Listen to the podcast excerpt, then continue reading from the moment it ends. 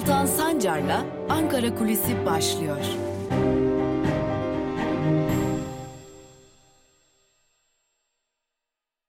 Merhabalar sevgili Özgürüz Radyo dinleyicileri ve Özgürüz Radyo'nun YouTube hesabının sevgili takipçileri.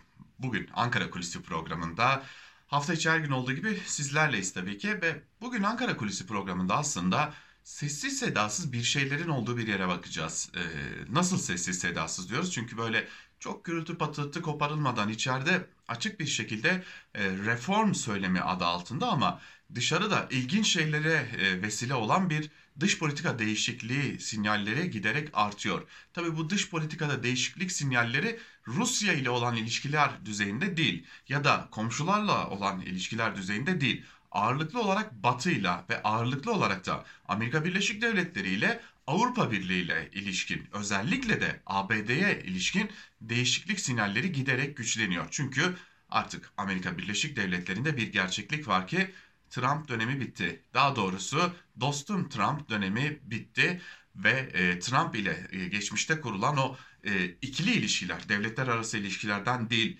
e, daha doğrusu e, Berat Albayrak'ın, e, Cumhurbaşkanı Erdoğan'ın hem damadı hem de bakanlığını yapan Berat Albayrak'ın e, Beyaz Saray'da ABD Başkanı Donald Trump'la bir görüşme gerçekleştirecek kadar ilerleyen o ikili ilişkiler yok artık. Bir Biden yönetimi var ve Biden yönetiminin bürokrasiye çok büyük önem verdiği biliniyor ve tüm konuların bürokratik olarak ele alınması taraftarı olduğu biliniyor. Hal böyle olunca Amerika Birleşik Devletleri ile biriken problemler, örneğin Fethullah Gülen'in iadesi, örneğin YPG ve Suriye konusu, örneğin tabii ki en önemlilerinden biri S-400'ler ve yine Halkbank davası ki 3 Mayıs'ta başlayacak o dava. 3 Mayıs'ta başlayacak o dava ile ilgili de ciddi senaryolar var olası bir ceza çıkması durumunda Türkiye ekonomisinin bundan olumsuz etkilenmesine kesin gözüyle bakılıyor. Hatta bazı iddialar var ki dünya tarihine geçecek bir ceza ihtimali de karşımızda duruyor. İşte tüm bunlar birikmiş rezervler özellikle Halkbank S-400 konusu çok ciddi birikmiş rezervken e, Cumhurbaşkanı Erdoğan'ın yönetimindeki iktidar e, ABD ile bir ilişki kurma derdinde, bir e, revizyon yapma derdinde, bir reform yapma derdinde. E, tabii bunları yaparken de ABD Başkanı seçilen ve koltuğuna oturan yaklaşık e, iki ay aşkın süredir de o koltukta bulunmaya devam eden ABD Başkanı e, Joe Biden'dan bir telefon bekliyor. Çünkü Joe Biden tek tek liderleri arıyor. Bu bir nezaket e, araması ama aynı zamanda bundan sonra ber, beraber çalışacağız araması. Fakat Biden yönetimi hala Cumhurbaşkanı Erdoğan'ı aramış değil.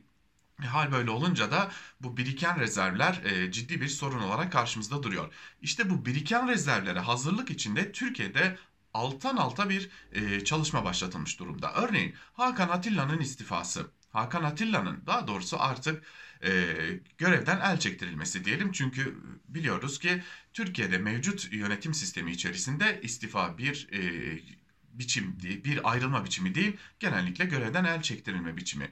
Hal böyle olunca da Hakan Atilla'nın aslında Halkbank davasındaki olumsuzlukları belki bir nebze de olsa engelleyebilmek adına artık görevinde olmadığını biliyoruz. Yine buna ek olarak Cumhurbaşkanlığı sözcüsü olan ama daha önemli vasfı Cumhurbaşkanı Erdoğan'ın dış politikadaki en güvendiği ve en çok danıştığı isimlerden biri olan İbrahim Kalın'ın e, ardı ardına verdiği mülakatlar hem Mısır için hem Mısır'a dair verdiği mülakatlar hem ABD ile ilişkilere dair verdiği mülakatlar dış politikada adım adım değişikliklerin geldiğini gösteriyor. İbrahim Kalın'ın söyledikleri aslında total düzeyde e, bir e, ABD'nin güvenlik endişelerinin totalde tamamen inkarına dayanmıyor S-400'ler konusunda.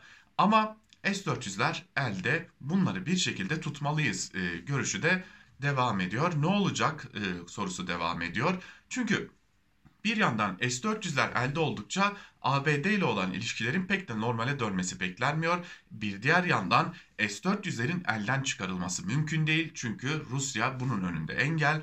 Ee, öte yandan S-400'lerin kullanılmaması ya da depoda çürümeye terk edilmesi halinde ise hepimizin malum olduğu üzere iç politikada ciddi sorunlarla karşılaşılabilecek.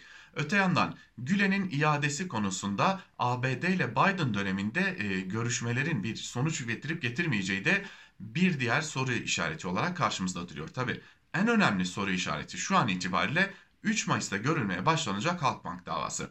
İşte tüm bunların konuşulabilmesi için de şu an itibariyle Ankara Amerika Birleşik Devletleri yönetimiyle bir diyalog kanalı arıyor ve bu diyalog kanalı bulunamaz ise işte o zaman e, ciddi sorunlarla karşı karşıya kalınması da bekleniyor ve bunların totalinde de bu diyalog kanalının kurulup kurulamayacağının anlaşılabilmesi için de e, Joe Biden'dan gelecek o telefon bekleniyor. Ama artık şundan eminiz ki Türkiye dış politikasında çok ciddi değişiklikler e, bekleniyor. Hem Mısır ile olan ilişkiler hem ABD ile olan ilişkilerde yeni döneme ayak uydurma ve hem de e, malumunuz artık Türkiye birçok noktada e, Libya'da sıkışmış durumda. Libya'daki konum, Libya'daki durum e, tüm bunlar ve bir de Türkiye'nin Rusya ile olan yakınlaşmasına rağmen kimi noktalardaki farklılıkları da bunu destekleyebilir nitelikte olabilecek mi? Bunları da ilerleyen günlerde göreceğiz. Ama şundan eminiz ki Türkiye'de sessiz sedasız bir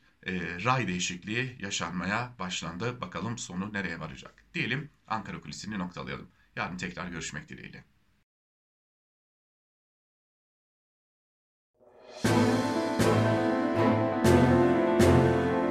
Altan Sancar'la Türkiye basınında bugün başlıyor.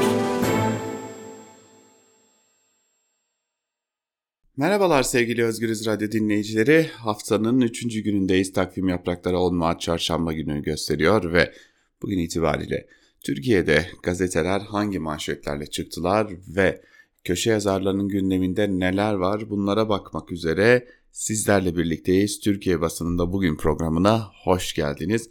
Her zaman olduğu gibi gazete manşetleriyle başlayacağız ve hemen ardından da günün öne çıkan yorumlarıyla sürdürüyor olacağız programımızı. İlk gazete ise Cumhuriyet. Cumhuriyet'in manşetinde Bob haritası Papa Pulunda sözlerine yer veriyor ve şunlar kaydediliyor. Orta Doğu'ya özel ilgi gösteren Katoliklerin lideri Papa Francesco'nun Irak Kürdistan bölgesel yönetimi ziyareti sırasında Barzani hükümeti bir skandala imza attı. Papa'nın ziyareti için bastırılan Pul'daki haritada Sivas'tan Kars'a, Hatay'dan Hakkari'ye kadar olan bölge Kürdistan toprağı olarak gösterildi.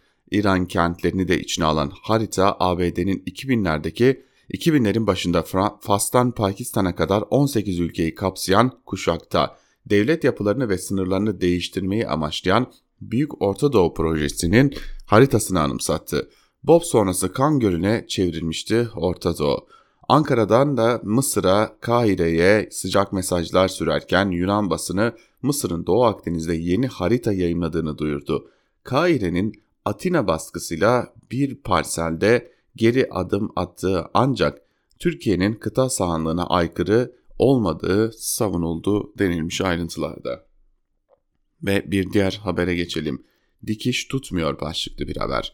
Ekonomide patinaj yapan iktidar reform yapmak yerine görevden alma ve atamaya hız verdi. Cumhurbaşkanı Erdoğan istifa edeceği söylenen Varlık Fonu Genel Müdürü Zafer Sönmez'i görevden aldı. Sönmez Borsa İstanbul PTT ve TÜPRAŞ'ın yönetiminde görev yapıyor.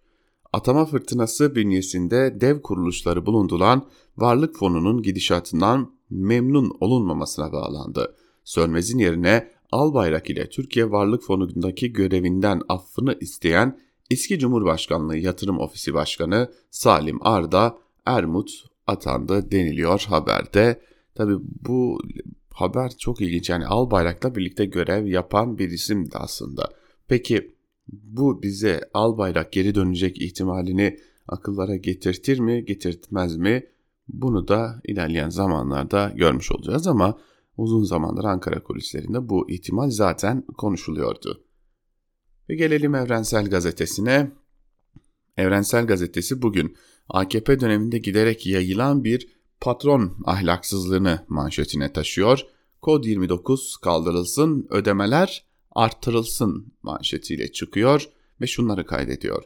İşten çıkarma yasağı ve nakdi destek, ücret desteği 2 ay daha uzatıldı. Pratikte çalışanın mağduriyetine dönüşen uygulamaya dair emekçilerin talepleri farklı. Patronlar yasağa rağmen işten atmayı sürdürdüler tazminat ödemeden işten atmayı sağlayan ahlaksız davranış anlamına gelen Kod 29'u araç olarak kullandılar. Ayrıca süreç uzadıkça nakdi ücret desteği de desteği geçinmeye yetmediği için birçok çalışan başka işlere girebilmek için tazminatından vazgeçip istifa etmek zorunda kaldı.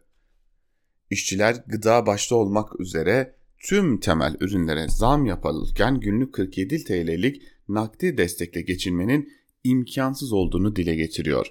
Ücretsiz izin yerine ücretli izin uygulamasının başlamasını ve nakdi ödemenin kısa çalışma ödeneğinde birlikte en az asgari ücret düzeyine yükseltilmesini talep eden işçiler kod 29 ile işten atmalar yasaklansın diyor şeklinde patronun ahlaksızlıkları ve iktidarın desteğini anlatmış. Rakamlar kapanmaya çağırıyor başlıklı bir diğer haber. Ülke genelinde günlük vaka sayıları 13 binlere çıkarken İzmir, Eskişehir, Ankara gibi birçok ildeki vaka sayısındaki bir haftalık artış endişe verici boyutlara ulaştı. Edirne Tabip Odası Başkanı Profesör Doktor Gürcan Altun, komşu illerden geçişler sınırlandırılmazsa komşu illerin rengi de kırmızıya dönecek. Tam kapanma şart uyarısı yaptı. Oysa iktidar tam da şu günlerde yeni açılmaları nasıl planlarız noktasında bir takım fikriyatlara hatta bu fikriyatları fiilat fiiliyata dönüştürme durumuna sahip. Ve gelelim Yeni Yaşam gazetesine. Yeni Yaşam gazetesinin manşetinde kadınların birliği iktidarı sarsıyor sözlerine yer veriliyor ve şunlar kaydediliyor. Bu hafta 8 Mart dolayısıyla Halkların Demokratik Partisi meclis grup toplantısını kadınlara ayırdı. Grup toplantısındaki konuşmasında tutuklu kadın siyasetçileri selamlayarak başlayan HDP eş genel başkanı Pervin Buldan, AKP'nin kadın düşmanı politika hayata geçirmeye devam ettiğini söyledi. Buldan, bu iktidar kadın düşmanıdır. Nerede bir kadın mücadelesi ve kazanımı varsa iktidar bunu bir tehdit olarak görüp ortadan kaldırmaya çalışmaktadır dedi. Tüm saldırılara rağmen kadınların mücadeleyi yükseltmeye devam ettiğini belirten Buldan, bunlar şunları söyledim. Kadınlar ayakta olduğu müddetçe iktidarlarını güvende hissetmiyorlar. Kadınların yan yana durmasından fena halde korkuyorlar. Kadınların ittifakından rahatsız oluyorlar. Olsunlar. Onları rahatsız etmeye devam edeceğiz. Kadınlar HDP ile bu ülkeyi yönetmeye geliyorlar. Kadınların yönettiği eşitlikçi bir düzeni hep birlikte oluşturacağız. Yeni Yaşam gazetesinden bir diğer haber Mucize Okul başlığıyla. Türkiye Varlık Fonu Yönetim Anonim Şirketi Yönetim Kurulu üyesi ve Genel Müdürü Zafer, Zafer Sönmez görevden alınırken yerine Kartal Anadolu İmam Hatip Lisesi mezunu Salim Arda Ermut atandı. Cumhurbaşkanı Erdoğan'ın oğlu Bilal Erdoğan gibi 1999'da mezun olan Ermut aynı zamanda Kartal İmam Hatip kadrosuyla donatılan Türk Hava Yolları'nda yönetim kurulu ve icra komitesi üyesi. Daha önce Türk Hava Yolları'nda da görev alan Armut e, hızla yükseldi. THY'nin en üst düzey yönetimindeki 78 makamın hepsine Kartal İmam Hatip Lisesi mezununun yer aldığı ortaya çıkmış. Aynı okul mezunu olan isimler Arda Ermut, Ogün Şanlıer, Abdülkerim Çay, Ahmet Olmuşudur, Ebu Bekir Akgül, Rafet Fatih Özgür THY'de üst düzey görevlere getirilmişti. İktidarın torpile dayalı atamaları dikkat çekiyor denilmiş. Ee, sanırız Türkiye'nin hatta dünyanın en üstün zekalılarının olduğu bir okuldan bahsediyoruz. Kartal İmam Hatip Lisesi olarak. Yoksa e, öyle iktidar aman benim oğlumun sınıf arkadaşıdır aman bana sadık olur diye atama yapacak bir iktidar değil. E, sanırız üstün zekaların bir okulundan bahsediyoruz. Ya da şunu soralım. Bilal Erdoğan'ın sınıfı kaç kişilik? Yani sürekli bir yerlere Bilal Erdoğan'ın sınıf arkadaşı olduğu belirtilerek atamalar yapılıyor. Bu sınıf kaç kişilik?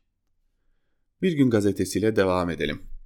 İşçiler ücretsiz izin kıskacında manşetiyle çıkmış Evrensel Gazetesi gibi ve ayrıntılarında şunlar kaydediliyor. 17 Mart'ta bitecek olan işten çıkarma yasağı Cumhurbaşkanı kararıyla 2 ay uzatıldı. İşverenler işten çıkarma yasağı süresinde işçileri ya ücretsiz izne çıkarıyor ya da kısa çalışma ödeneğinden faydalandırıyordu. Ancak hali hazırda 1.3 milyon işçinin yararlandığı kısa çalışma ödeneğinin süresi 31 Mart'ta sona erecek. İşten çıkarma yasağının uzatılmasına rağmen kısa çalışma ödeneği ile ilgili açıklama yapılmaması ödenekten faydalanan 1.3 milyon işçinin akıbetiyle ilgili belirsizliğe ulaştı. Bu durum ücretsiz izinde olan 2,5 milyon çalışana 1.3 milyon kişinin de eklenmesi anlamına gelecek. Sendikalar işten çıkarma yasayla birlikte kısa çalışma ödeneğinin koşullarının iyileştirilerek uzatılmasını talep ediyor. Sendikaların diğer önemli talebi de işçilerin rızası alınmadan ücretsiz izne çıkarılmalarının önüne geçilmesi. Esnaf da alınan kararlardan hoşnut değil. Türkiye Esnaf ve Sanatkarları Konfederasyonu Genel Başkanı Bendevi Palandöken, esnafımızın toparlanması en az 2-3 yıl sürecektir. Dolayısıyla desteklerin yıl sonuna kadar uzatılması esnafımızın 2 ay sonra ne yapacağız diye kara kara düşünmesinin önüne geçer deniliyor ayrıntılarda. İktidar Diyanete bonkör, üniversiteye cimri davrandı. 2021 yılı yatırım programı AKP iktidarının yüksek öğretim alanına bakışını gözler önüne serdi. Diyanet İşleri Başkanlığı'na 5 proje için 54.6 milyon liralık yatırım bütçesi verildi.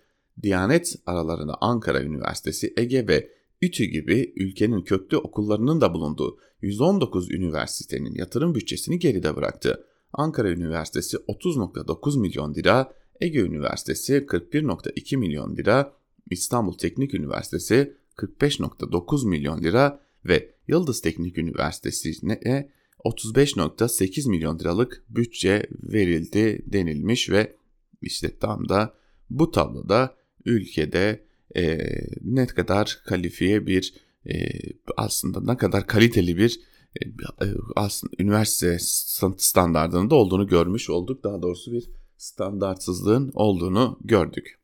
Ve gelelim Sözcü gazetesine. Manşette şehitler üzerinden maske ticareti sözlerine yer veriliyor ve şunlar kaydediliyor. Konya Spor'un lisanslı ürün mağazasında ve online satış sitesinde şehit generalin resmi ile 10 askerin isminin bulunduğu maskeler 9.95 liradan satışa çıkarıldı. Tepki büyük. Böyle vefasızlık görülmedi. Önceki günkü Konya Spor Fenerbahçe maçında ilginç bir sahne yaşandı. Konya sporlu futbolcuların yüzünde şehit temalı maskeler vardı. Bunların Konya Store'da 9.95'e satıldığı ortaya çıktı. Şehitlerimizin ticarete alet edilmesine tepkiler yağdı. Gaziler, askerlerimiz bu mücadeleyi ağızlarda maske olmak için vermiyor, bayrağımızın ve şehitlerimizin böyle kullanılmasını kabul etmiyoruz demişler. E, Sözcü gazetesi bunu aktarmış ama e, biliyoruz bu ülkede bir bayrak fetişizmi haline getirilen bir e, çeşitli kutsallar e, diyelim ya da halk için önemli olan şeyler iktidar tarafından kullanıla kullanıla kullanıla bir fetişist malzemeye dönüştürüldü. İşte bunun içindir ki e, Konya Spor da bundan faydalanıyor ve bunu ticarete döküyor. Birileri siyasetin ticaretini yapıyor, birileri de işte bu şekilde ticaret yapıyor. Gelelim Karar Gazetesi'ne. Manşette hamasetten mecburi dönüş sözleri var ve şunlar kaydediliyor. Türkiye ile Mısır'ın ön iki önemli aktörü olduğu Doğu Akdeniz egemenlik alanlarının keşişmesi nedeniyle satranç tahtasına döndü. İki başkentin konuyu iç siyasette kullanarak attığı adımlar çıkmaza girince de rasyonelite zorunluluk haline geldi. Kahire yeni bir yeni arama ihalesinde Türkiye'nin bildirdiği sınırı esas alırken Ankara'dan da SİS yönetimiyle barışma sinyalleri geldi. Milli çıkarlar eksenli akıllı bir siyaset ihtiyacı diplomasiye yeniden alan açtığı deniliyor. Ve bir diğer haber. Hani nereden nerede insan hakları reformunuz? CHP Genel Başkanı Kemal Kılıçdaroğlu'nun grup konuşmasından bazı bölümler. Planın bir şey doğurmayacağını biliyorduk. Şehir Üniversitesi personelinin Marmara'ya naklinde mülakatı geçemeyen giremez dendi. Hani kimse mağdur edilmeyecekti? İnsan hakları eylem planının açıklandığı bir ortamda gazetecilere saldırılar oluyorsa ve saldırganlar sokaklarda geziniyorsa bu eylem planının bir şey yaramadığı belli oluyor. Erdoğan, vatandaş Kemal diyordun, sıramı bekleyeceğim diyordun, niye aşı oldun diyor. Sıram geldi, onun için aşı oldum. İşte bu zihniyetle devleti yönetiyor demiş CHP Genel Başkanı Kemal Kılıçdaroğlu. Oysa Cumhurbaşkanı Erdoğan tabii ki e, CHP Genel Başkanı Kemal Kılıçdaroğlu'nun sırasının geldiğini biliyordu. Ama bunu e, kendisine yakın medyanın şişirip anlatacağını da bildiği için ve e, hani bunun bu şekilde halkın kafasında yer etme umudunu da taşıdığı için söyledi ve gitti. Ve gelelim iktidarın medyasına. Sabah gazetesine bakalım. Lütfen para değil kitap gönderin sözlerine yer verilmiş. ve şunlar kaydediliyor. Yıldız Öğretmen Kütüphanesiz Köy Kalmasın kampanyası başlattı.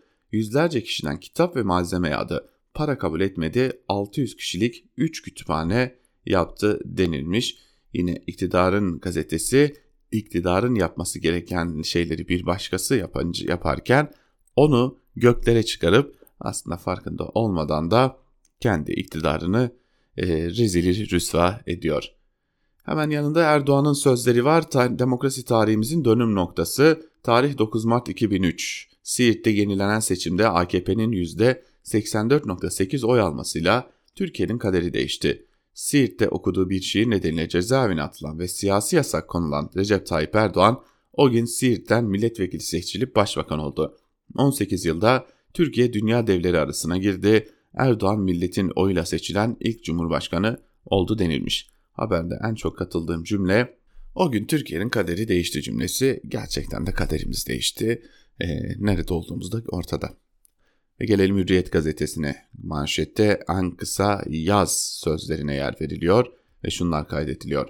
1. Karneler 2 Temmuz'da verilecek, okullar yaz boyu açık kalacak, yeni eğitim yılı erken başlayacak. Eğitim takviminde 3 sürpriz gelişme 18 milyon öğrencinin yaz tatilini sil baştan planlamasına yol açacak. Bu yaz öğrenciler karnelerini 15 gün gecikmeyle 2 Temmuz'da alacak. Ama okullar hiç kapanmayacak. Öğrencilerin eksiklerini gidermeleri için okullar yaz boyunca açık kalacak. Telafi dersi zorunlu olmayacak. Eğitimciler bir yıl boyunca okul yüzü görmeyen öğrenciler nedeniyle telafi derslerine yüksek katılım bekliyor.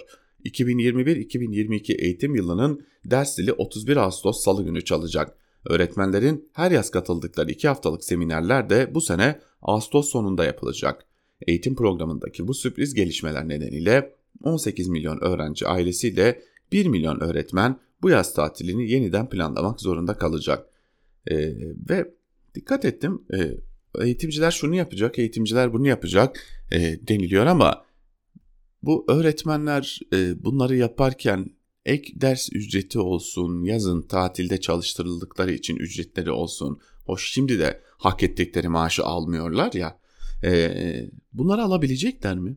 Alamayacaklar. Aşılanacak mı bizim öğretmenlerimiz? O da belli değil. Sadece yapacaklar, edecekler deniliyor.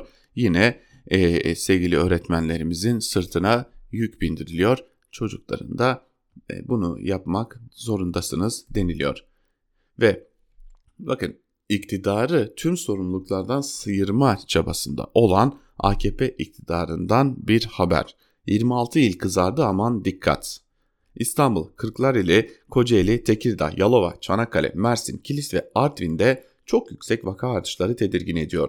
Bilim Kurulu üyesi Profesör Doktor Mustafa Has Kurulu e, Mustafa Has e, Öksüz e, halkımız katı kuralları beklemeden kendileri kuralları koymalı, kırmızı renkli bölgelerde yaşayanları zorunlu olmadıkça kapalı ve kalabalık ortamlardan uzak durmalarını öneriyorum demiş e, bilim kurulunun artık ciddi alan varsa e, beri gelsin demekten başka da bir şey yok. Yine milliyette kritik veri yükseliyor manşetiyle çıkmış ve Türkiye genelinde 1-7 Mart arasında %49.1 olan haftalık yatak doluluk oranı 8 Mart itibariyle %51.5'e çıktı. Aynı periyotta ventilatör doluluk oranı %28'den %31'e yükseldi. Hastalarda zatüre görülme oranı 3.6'dan 3.8'e çıktı. 1-7 Mart arası %63.2 olan yoğun bakım doluluk oranı ise bu hafta %62.4'e düştü denilmiş ve bunun sebebi olarak da Karadeniz etkisi gösterilmiş. Biz ona Karadeniz etkisi demiyoruz. Lebalep Kongre etkisi diyoruz. Ee, ve bir de kademeli, kademeli değil kontrolsüz normalleşmenin e, etkilerini de e, açık bir şekilde görmüş oluyoruz. Ve Yeni Şafak'a bakalım şimdi hızlıca. Yeni Şafak'ın manşetinde dokunulmazlıkta AB standartı sözleri var.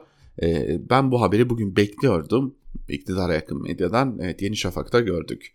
Terör örgütü PKK'nın siyasi temsilcisi Selahattin Demirtaş ve diğer HDP'lerin serbest bırakılması için defalarca çağrı yapan Avrupa Parlamentosu iki yüzlülüğünü bir kez daha gösterdi. AP, İspanya'dan ayrılmayı savunan eski Katalonya Başbakanı Charles Pigment'ın ve o dönem ayrılıkçı hükümette başkanlık bakanlık yapan iki parlamenterin dokunulmazlığını kaldırdı denilmiş haberde. E, bu haberi bekliyordum. Bu haber geldi. O zaten Avrupa Birliği'nin de e, uzun süredir e, e, endişeden başka bir şey taşımadığını biliyoruz. Akit'in manşetinde ise Zillet İttifakı'nda danışıklı dövüş sözleri var. CHP Saadet Partisi ile yaptıkları anayasa çalışmaları ifşa olan partiyi FETÖ'cülükle suçlayan Ümit Özdağ'ın istifasıyla iyice köşeye çıkışan ve HDP'li vekillerin meclise gelen fezlekeleri sonrası ayarı iyice bozulan İyi Parti ittifak ortaklarıyla göstermelik bir kavgaya tutuştu. İmamoğlu'nun Akşener ve Buldan isimlerini tweette kullanmasıyla başlayan ajans işi kavgada İyi Parti'nin bozulan imajı düzeltilmeye, tabanıyla kopan bağı onarılmaya çalışılıyor denilmiş. E, İyi Parti tabanıyla koptuğu teşhisini yapmış bir de bunun için bu işlemlerin yapıldığını söylemiş. Oysa Akit'in de iktidar medyasının da kaçırdığı bir şey var. Çoğu zaman siyasette özellikle muhalefetteki kendi iç tartışmaları gerçekten demokrasi içinde olabiliyor. Yabancı oldukları bir kavram biliyoruz. İktidar medyasının ve iktidarın yabancı olduğu bir kavram. Ve gelelim gazetelerin e, artık yorumcularına ve bakalım günün öne çıkan yorumlarında neler var. Tabi şimdi Leve, sevgili Levent Gültekin'e bir saldırı gerçekleşmişti. Ona dair e, yorumlar ağırlıkta çünkü e, Levent Gültekin dün göz göre göre onlarca kişinin saldırısına uğradı öldüresiye darp edildi. Belki diren e, direnmese ya da kendini korumasa belki de hayatını kaybedebilecekti. Bu konuya dair yazılar var. Örneğin T24'ten Murat Sabuncu, Türkiye'nin yeni düzeni AKP'yi eleştiren, hapse girer, MHP'yi eleştiren şiddet görür sözlerine yer veriyor başlığında yazısının ve şunları kaydediyor. Meslek hayatımda unutmadığım kimi anlar var. 2011 yılında AKP'nin o günlerdeki ortak Fethullahçıların polis ve yargıdaki adamların operasyonuyla iftirar, iftiralarıyla tutuklanan meslektaşlarımın evlerinden çıkarılırken göz göze geldiğimiz an. Onları cezaevinde ziyarete gittiğimde parmaklıkların ardına canım yanarak utanarak bakışım. Ziyaretten dönerken eşlerinin, evlatlarının, annelerinin, babalarının acısı.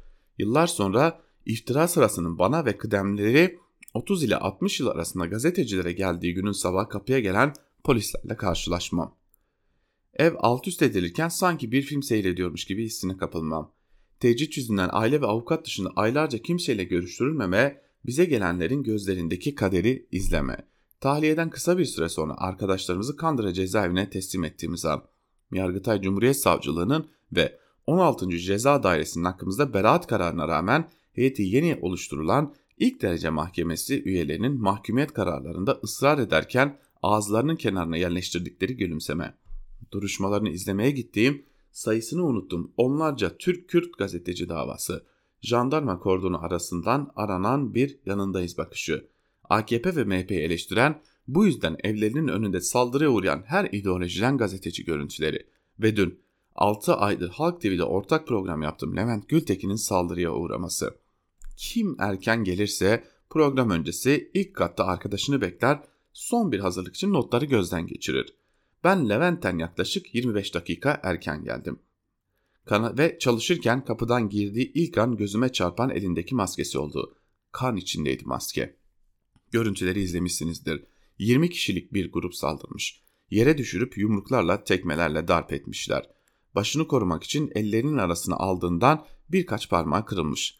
Ardı ardına atılan tekmelere baktığımda bu şiddetin kalıcı bir sakatlık yaratmak için planlandığını düşünüyorum. Türkiye'de uzun süredir anayasa hukuk keyfi olarak iktidar ortaklarının ihtiyacına göre yorumlanıyor ve uygulanıyor. Kendisi gibi düşünmeyen herkesi terörist vatan haini diye damgalayanlar her konuşmalarında kişileri, partileri hedef gösterenlerin zehirli dili kürsü konuşmalarından, televizyon söyleşilerinden sokağa indi. Ana muhalefet liderinin de muhalefet partisi genel başkan yardımcısının da gazetecinin de protesto hakkını kullanan öğrencinin kadınların da can güvenliği yok. Türkiye'nin yeni düzeni demokrasiye, barışa, bir arada yaşamaya inanan bu ülkenin çoğunluğu tarafından ilk seçimlerde değişecek demiş Murat Sabuncu. Ve Kemal Can'a gelelim şimdi. Kemal Can gazete duvardaki yazısında gazeteciye saldırı ve yok sayma hürriyeti başlıklı e, bir e, temelde ele alıyor ve şunları kaydediyor. Bu haftaya yine hareketli, hararetli ama pek de hayırlı olmayan gelişmelerle başladık. Gazeteci Levent Gültekin'e Bakırköy'de yapılan saldırı ve Ekrem İmamoğlu'nun 8 Mart mesajının yarattığı tartışmalar.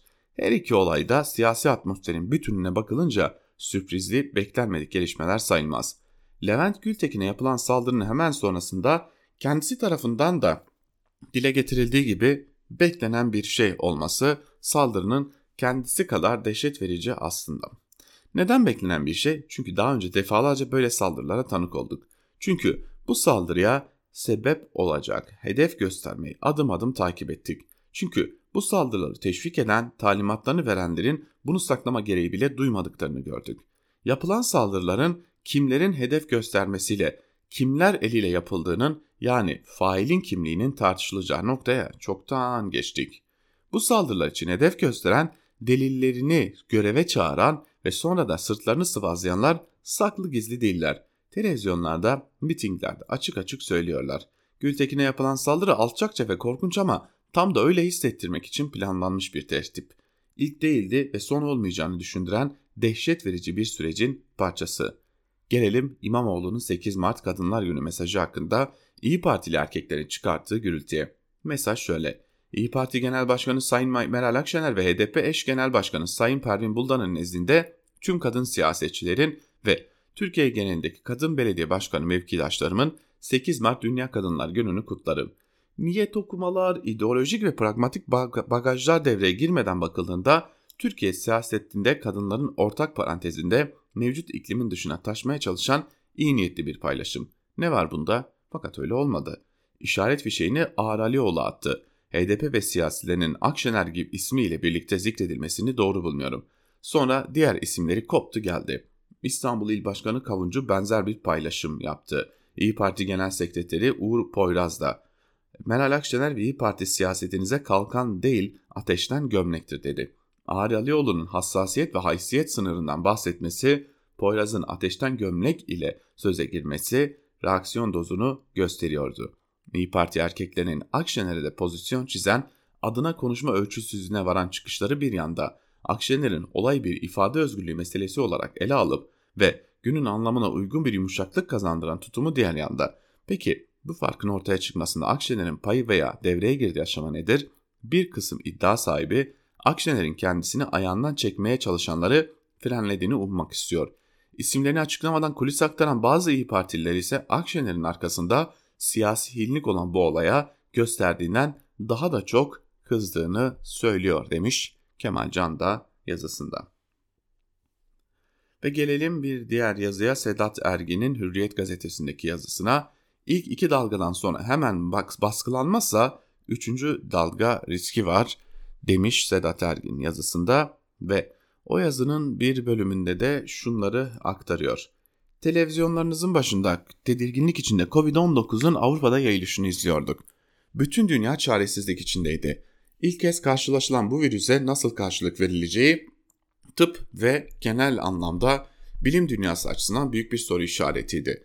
Etkili tedavi yöntemleri bulunup aşı ve sonuç alıcı ilaçlar geliştirilene kadar Covid-19 ile temastan kaçınmak, korunmak dışında bir çare görünmüyordu.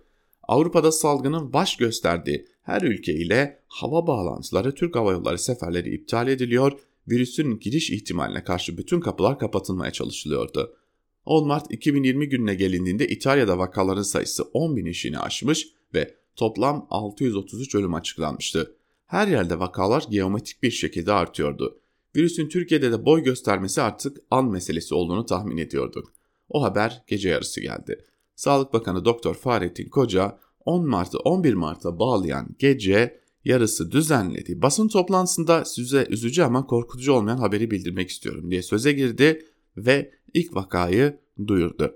Bir yıl sonra geriye dönüp baktığımızda bugün büyük çoğunluğumuzun hayatı bir yıl öncesinden çok farklı bir şekilde seyrediyor. Sert bir türbülansın içinde yol almaya devam ediyoruz. Sarsıntı geride kalmadığı için yaşadığımız hadisenin henüz tam bir muhasebesini yapabilecek durumda değiliz. Ancak ilk vakanın açıklanmasının birinci yıl döneminde salgının geçen bir yıllık süre zarfındaki seyrini ana başlıklar altında değerlendirdiğimizde virüs 3 milyona yakın insana bulaştı. E, Türkiye için bahsediyor tabi Sedat Ergen başlıklarında ve vefat sayılarının tartışma yaratmaya devam ettiğini, Türkiye'deki ilk dalgada Avrupa kadar sarsılmadığını ama ikinci dalganın sarsıcı olduğunu belirtiyor. Normalleşmeyle birlikte vakaların artışa geçtiğine yine dikkat çekiyor. İkinci dalganın devam ettiğini ve baskılanmazsa da üçüncü dalga tehlikesinin de artık şu sıralarda kapıda olduğuna dikkat çekiyor ee, sevgili Sedat Ergin de yazısında diyelim ve artık bugünlükte biz de Türkiye basında bugün programımızı noktalamış olalım. Elbette yarın Türkiye basını da bugün programıyla sizlerle birlikte olmayı sürdüreceğiz. Sizlerden tek ricamız Özgürüz Radyo'dan ayrılmayın ve Özgürüz Radyo'nun YouTube hesaplarına da abone olmayı unutmayın. Şimdilik hoşçakalın.